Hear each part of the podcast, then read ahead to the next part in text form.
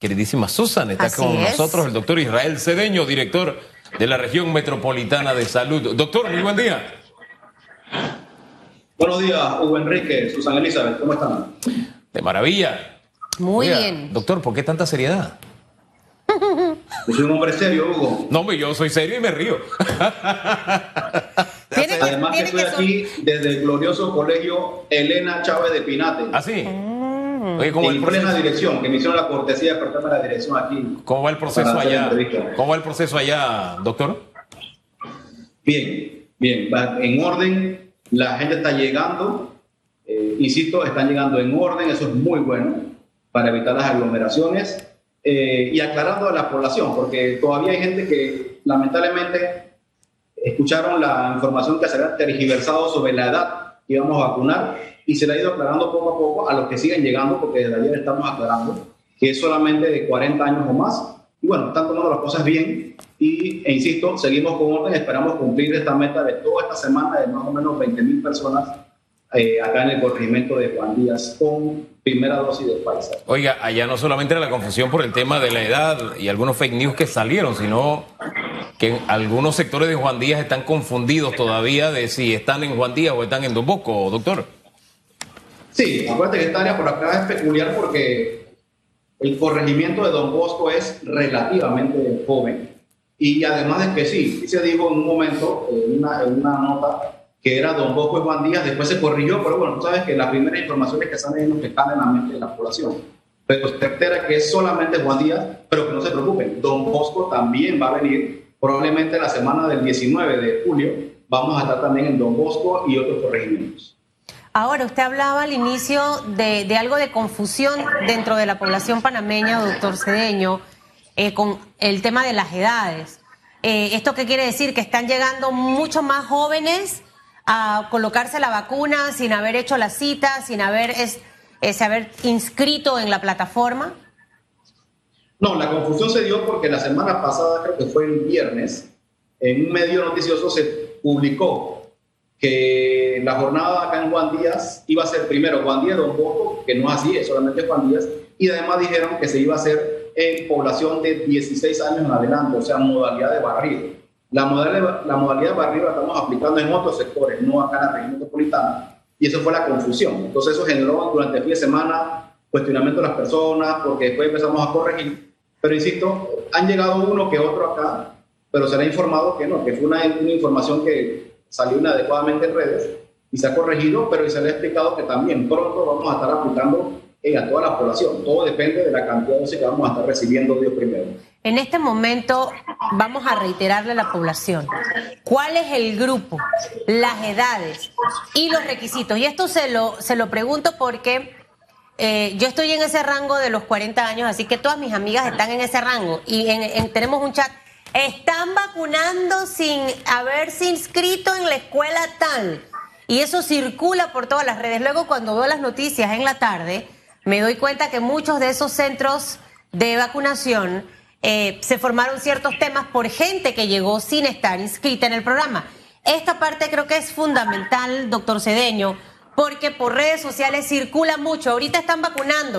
No importa si no eres de, ese corregimiento o de ese circuito puedes ir sin estar inscrito para que esta parte, por favor, no las pueda reiterar, porque siempre la gente hace caso a esos mensajes, va y luego viene la molestia porque no puede recibir, obviamente, la atención.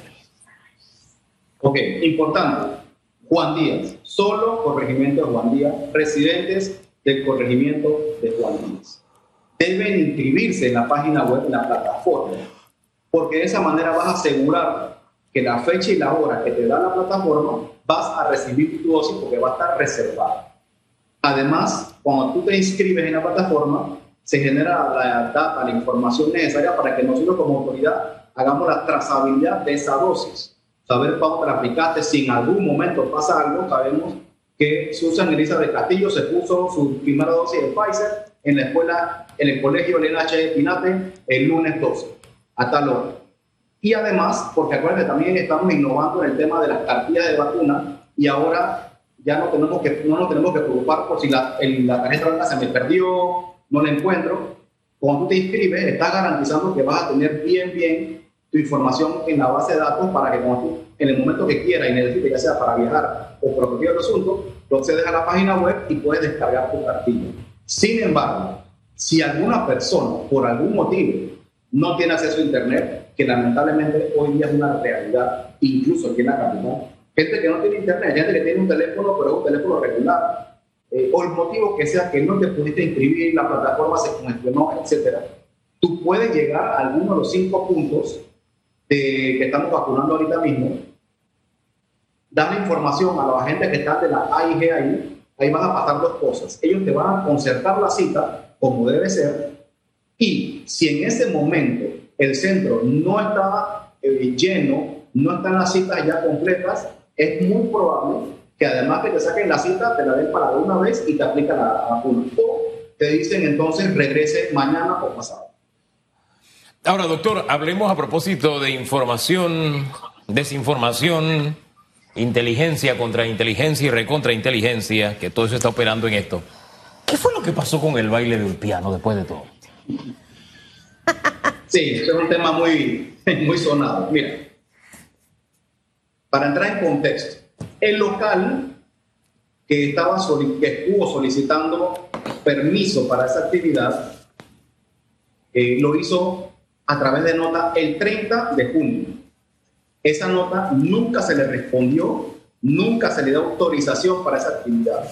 Primero, porque cuatro días antes a ese mismo local, a ese comercio, el equipo de salud pública regional en sus operativos nocturnos le caímos, fuimos a inspeccionarlo y encontramos algunos incumplimientos, entre esos que no tenía permiso sanitario de operación. Eso es importante para los locales de interés sanitario deben tener permiso sanitario de operación o constancia de inspección sanitaria. Este local no lo presentó, no tenía. El 26 de junio, desde ese momento que se levantó el acta de inspección, se abrió el proceso porque todo local que no tiene permiso sanitario de operación hay que ordenar el cierre. Entonces, desde el 26 se sabía que yo le iba a instaurar la medida de cierre. Ellos cuatro días después envían la nota, insisto, nunca se le respondió, nunca se dio autorización. Y cuando se fueron a notificar del cierre, obviamente, bueno, ellos eh, expusieron su sentimiento en contra de esta medida, se les explicó por qué, porque no tienen permiso sanitario de operaciones. Ellos aducen que estaban iniciando el proceso desde mayo, pero realmente nunca habían subsanado unas deficiencias en los documentos presentados. Pero aparte de todo esto, eh, evaluando la situación eh, y siendo que a mí no me gusta afectar a nadie. Y yo siempre lo he dicho, mi, mi función como director regional no es sancionar, no es multar, no es cerrar, no es golpear a la población, es velar por la salud y por el cumplimiento de las leyes y las normas. Entonces, el día viernes, eh, mediando y conciliando con un representante de la empresa, del local, se llegó a la decisión, tomé la decisión de para no afectar el comercio, cambiar la medida de cierre temporal por multa, porque ese día, claro, con la advertencia y la condición de que presentaran los documentos bien, bien elaborados para iniciar el proceso de obtención de ese permiso sanitario. Ellos lo presentaron en efecto el viernes. Se les cambió la medida multa. Pero insisto, nunca se le dio autorización para una actividad como la que estaban eh, promoviendo. ¿Qué pasa? El decreto 594 habla de que están habilitados actividades en restaurantes, restaurantes, bares similares, la modalidad de música en vivo con una cantidad limitada de artistas en tarima, restaurante, restaurante, bar, eh, y, pero aclara perfectamente el numeral 2 del artículo 1 de ese decreto, aclara perfecto, no están permitidas las actividades bailables. Hugo, me guste o no me guste, esa es la ley. La ley dice que tú puedes tener música en vivo, pero no puedes tener actividad bailable. Y además, tampoco están permitidos los conciertos. Entonces, ese día, y vuelvo y reitero, no se dio una autorización por escrito para actividad. La foto que ellos enseñan en, la, en las redes, ellos mismos, por supuesto, eh, poniendo su parte, eh, coincidentalmente y convenientemente, ellos solamente toman la foto de la segunda página del documento de resolución. Ese documento que yo muestro ahí no es una autorización, es una resolución de cambio de medida, de cierre temporal a la oportunidad que le di de mantenerse abierto y pagar una multa y compensar. Y en el artículo 4, que ellos también mencionan ahí, se les advierte que en la actividad que ellos estaban promoviendo, porque ellos son un restaurante, ellos pueden tener música en vivo porque el decreto lo permite, pero se les advierte que ese día yo voy a enviar un equipo de salud pública a verificar. Ahora, doctor. Eso no era una autorización, eso era una resolución de multa. Y ojo, muy importante, Hugo Enrique Famarina, Famarina puede pedir, puede pedir un permiso o puede hacer una actividad que está permitida por decreto.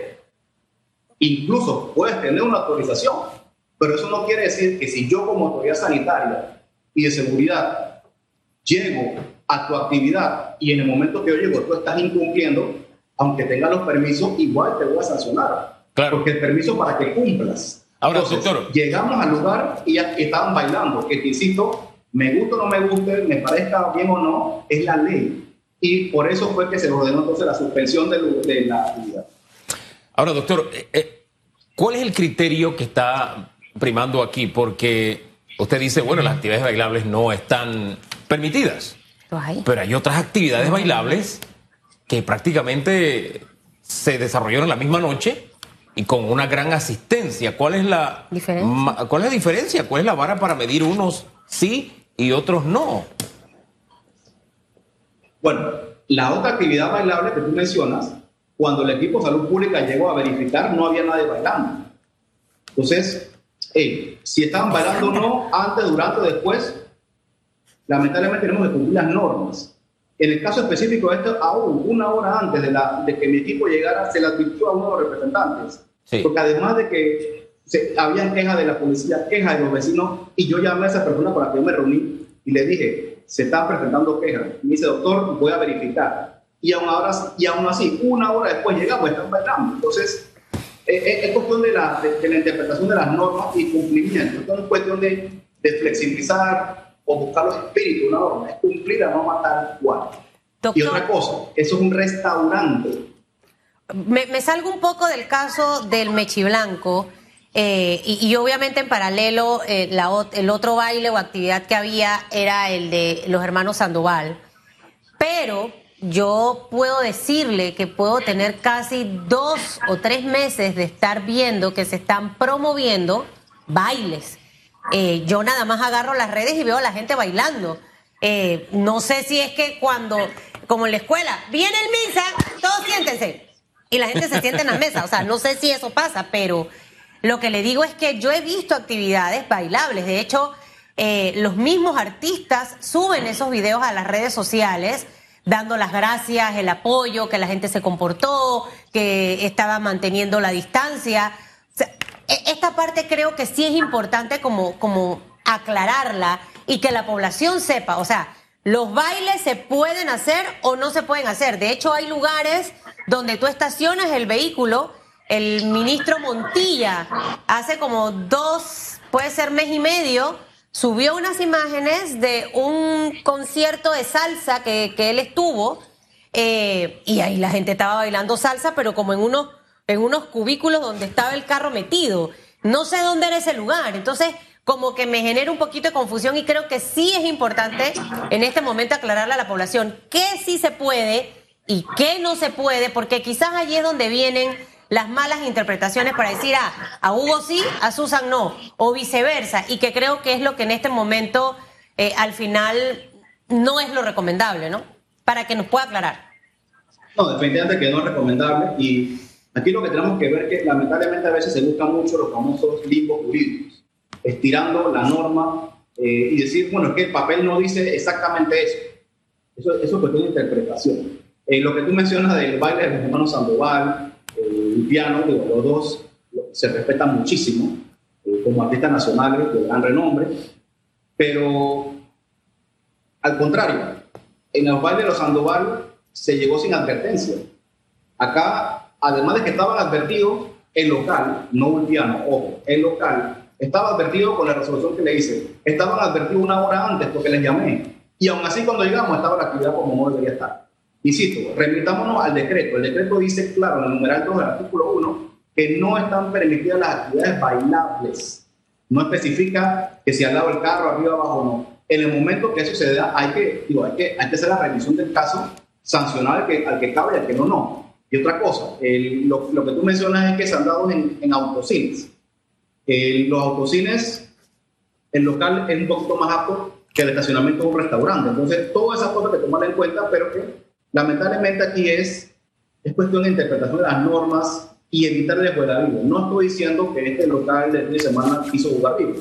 Digamos que interpretó mal, pero lo que buscamos aquí es que sigamos trabajando en equipo.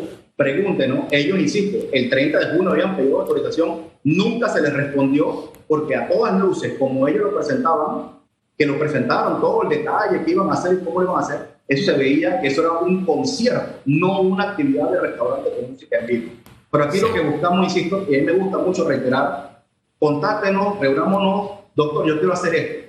¿Cómo me recomienda hacerlo? ¿Qué podemos hacerlo? En el caso específico de este local de fin de semana, insisto, la información, no, la comunicación no fue muy apta porque ya ellos tenían previo, porque son dos situaciones. Uno, que los iba a cerrar porque no tenían permiso sanitario, o no, no que no tenían permiso para la actividad, no tenían permiso para operar como restaurante bar. Y yo les di una oportunidad de seguir operando. y la otra cosa es el permiso para el baile, que tampoco nunca se les emitió, porque, insisto, la modalidad ellos de 800 personas y todo lo demás. Sí. Ahora, doctor, eh, la verdad es que yo, eh, cuando comenzaron estas actividades, me tocó ir una noche de sábado al, al autocine del Crisol. Creo que tocaba. Hombre, el que cantaba antes con Balvino, hombre, con, con, imagina, con, con Balvino, precisamente. Jorge, Jorge. Gómez. ¿No es Balvino Gómez? Balvino. Balvino es el papá. Sí, pero el que cantaba era Balvino. Bueno, yo lo, llamo papá. Bueno, el asunto es que a mí me llamó la atención eh, la organización. O sea, los, los estacionamientos eran amplios. La gente bailaba en el vagón de su de su pick por ponerle un ejemplo. O en el patio de su... Y una tendencia de las últimas nuevas generaciones es que no necesitas una pareja para bailar, bailan solitos. Hay gente que baila solito. Y me llamó la atención todo eso. Y, me llama la atención que usted me diga que había un baile de Sandra, de Sammy y Sandra y que la gente no bailaba. Eso es como decir que en una iglesia pentecostal tan calladito. O sea, me parece un poco difícil, doctor. Bueno, a mí también me parece sumamente difícil, pero bueno, es lo que sucedió cuando llegamos. Sin embargo, mira, ese es un tema que estamos, tenemos que revisar y vamos a revisar específicamente en la modalidad de los autocines. Porque como dijo Susan Elizabeth, sí se han presentado, eh, incluso promocionado, y usualmente es en esto, es en autocines. El Joroco es un autocine, el que menciona tú en el cursor es un autocine. Entonces, estamos revisando primero para lograr ese equilibrio entre normas sanitarias, y la apertura económica. Porque, insisto, aquí la, nuestra intención no es cerrar o bloquear, no, es busquemos ese, ese punto de encuentro en que tú puedas hacer una actividad comercial sin que aumentes el riesgo de contagio. Entonces, tenemos que revisar bien ese tema. Sin embargo, mientras esté la ley como está, tenemos que cumplirla y buscar siempre la asesoría del Ministerio de Salud para hacer las cosas bien y evitar malos entendidos.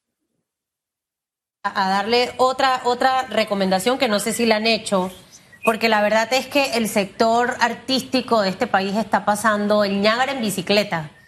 Eh, tengo amigos que son productores musicales y están lavando carros, van a las barriadas, han eh, emprendido básicamente este tipo de negocios, pintando las casas y demás, porque a mí se no me puedo quedar con los brazos cruzados, porque obviamente mi negocio es el tema artístico, todo lo que es eventos y demás. Yo sí creo conveniente, doctor, que quizás eh, ustedes orientar un poco a los mismos artistas, porque sabe, a veces puede ser que uno maneje más al dedillo el tema, tengo que tener esto, esto, mi checklist de saber, tengo que cumplir todo esto para no tener problema. Eh, y obviamente uno agarra y reposa todo eso sobre el local al que uno le va a alquilar para poder hacer un evento. Entonces creo que sería sano porque tenemos que ir encontrando la manera también en que estos grupos puedan empezar a, facturar, porque ya llevan más de 15 meses de estar sin trabajo y sé que muchos están desesperados y están tratando de, atraer dinero. Así que eso se lo dejo allí eh, para que de repente revise. Yo soy fanática de Ulpiano Vergara. Cuando le hacen algo, eso me duele en el alma, usted no sabe, sea o no sea culpable. Eh, también soy fanática de Sandra, de Sami, eh, de Jorge Gómez, que ahora me gusta mucho su música, y sé de verdad que yo he trabajado por este, por este periodo, pero ellos no. Entonces allí como que de repente encontrar algo y buscar algo, vi una fiesta, Chepo, no sé qué era, si era fiesta o era un holgorio después de un juego de béisbol, 100 cajas de cerveza, 200 personas. Wow, de verdad que a veces me pongo a pensar, la gente no entiende, sigue muriendo gente por COVID. Y, este tema de hacer las cosas de la forma no correcta va a traer consecuencias. La pregunta de redes habla de un toque de queda para todo el país, es lo que no queremos.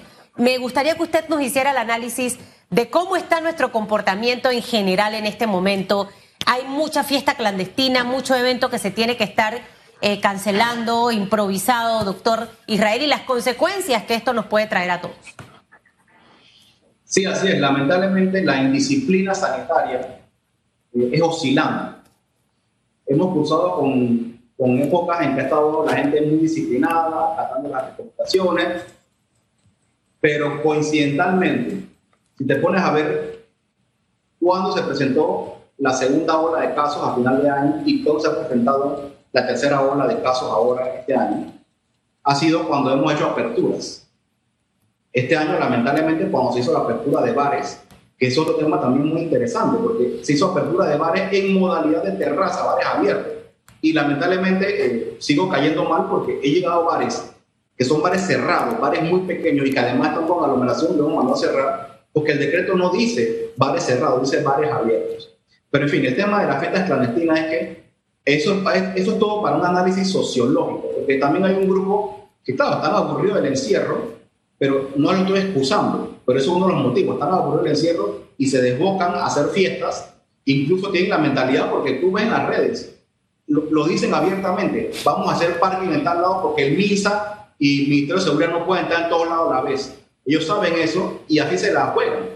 Entonces, es un comportamiento sociológico que hay que estar evaluando y hay que estar incidiendo mucho en eso para evitar más problemas. Tenemos que mantener una disciplina sanitaria constante no al 100%, ojalá se pudiera, pero la sociedad eso es imposible. Cada ser humano piensa diferente, se comporta diferente y busca sus intereses propios. Pero definitivamente el desorden, las fiestas clandestinas, eh, el libar licor en exceso, si tú estás en estado de embriaguez, digo, las posibilidades de que tú cumplas mi uso de mascarilla cada vez que me dejo tomar cerveza es mínimo.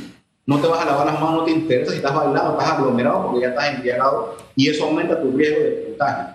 Si vemos las últimas estadísticas, en la última semana, la mayoría de los casos nuevos se están dando en población joven, de menos de 30 años, inclusive y principalmente en menores de 20 años.